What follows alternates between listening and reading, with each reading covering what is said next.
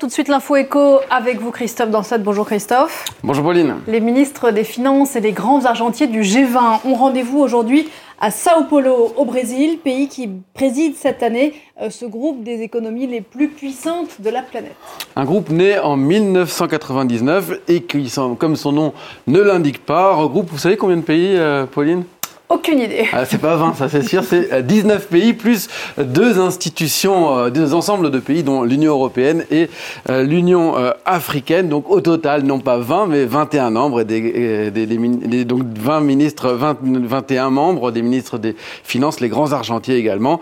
Un groupe important qui représente tout de même 80% euh, du produit intérieur brut de la planète, les, les trois quarts des échanges mondiaux et les euh, deux tiers de la population euh, planétaire. La semaine dernière, ce sont les ministres des Affaires étrangères de, cette, de ce groupe du G20 qui se sont réunis sur fond de conflit dans le monde, la guerre en Ukraine, celle à Gaza, et puis les tensions aussi en mer Rouge, fortes, et les fortes tensions entre Israël et le Liban.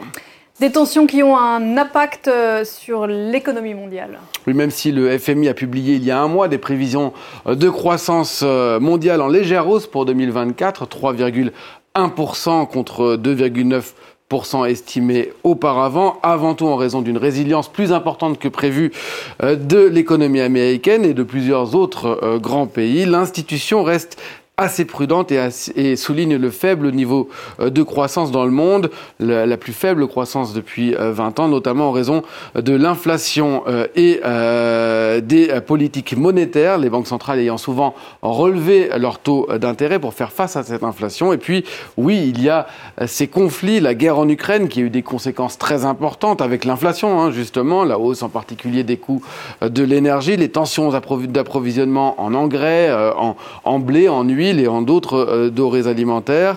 La guerre à Gaza, elle, a des conséquences avec l'implication surtout des outils qui attaquent des navires euh, commerciaux en mer Rouge, qui perturbent directement euh, le commerce mondial. Bref, les ministres des Finances devraient aborder ces questions, même si ce sont des sujet qui divise pour beaucoup. Il y a deux ans, lors d'un G20 Finance euh, en Indonésie, eh bien, la réunion avait tourné au fiasco euh, sur l'Ukraine en raison de la présence de la Russie. Alors cette fois, la Chine, l'Inde et la Russie euh, devraient bouder le rendez-vous, ce qui pourrait faciliter les choses. Le ministre des Finances du Brésil, Fernando Haddad, est lui aussi physiquement absent. Le voilà, le voilà. Alors il ne sera pas présent à la réunion, lui, non pas parce qu'il boude l'événement, mais parce qu'il a été euh, testé positif au Covid-19, comme quoi la maladie est encore là.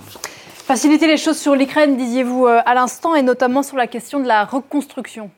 Sujet qui devrait être abordé en marge et lors d'une réunion des ministres euh, des Finances du G7. Hein, c'est la France, l'Allemagne, l'Italie, le Japon, le Royaume-Uni, les États-Unis, le Canada et l'Union européenne. Euh, donc réunion en marge de ce G20. L'idée étant de commencer à trouver des solutions, euh, alors que selon la Banque mondiale, l'Ukraine va avoir besoin d'au moins 400 milliards de dollars pour sa reconstruction. Alors, où trouver cet argent Certains plaident pour que les 300 milliards de dollars d'avoirs russes gelés soient utilisés à cet effet. Écoutez ce qu'en dit la secrétaire américaine au Trésor, Janet Yellen, déjà arrivée à Sao Paulo hier.